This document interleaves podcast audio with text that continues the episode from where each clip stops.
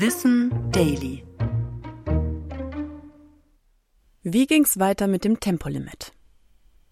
In einer der letzten Folgen ging es darum, warum die Nationalsozialisten gegen das Tempolimit waren und es dann später doch selbst einführten.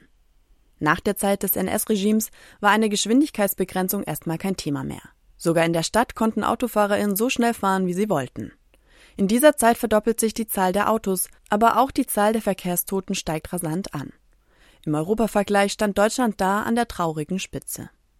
Erst 1973 wird die Maximalgeschwindigkeit auf Landstraßen auf 100 km/h begrenzt, aber sonst tut sich nichts.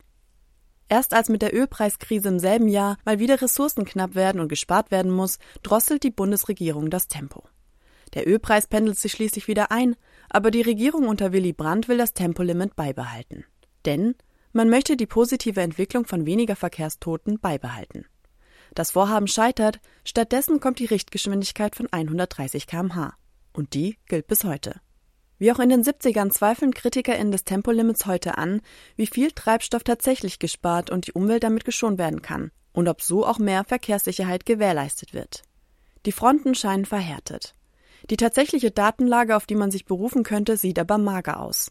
Seit den 1970ern hat kein Bundesverkehrsministerium mehr eine umfassende Studie beauftragt, um eine tatsächliche Faktenbasis zu schaffen. Anfang dieses Jahres hat dann das Umweltbundesamt eine Studie veröffentlicht. Mit Tempo 120 könnte deutlich mehr CO2 eingespart werden als angenommen, nämlich 6,7 Millionen Tonnen.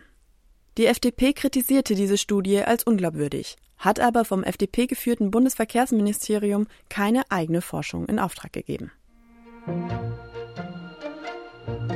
Ich bin Anna Germeck und das war Wissen Daily, produziert von Schönlein Media.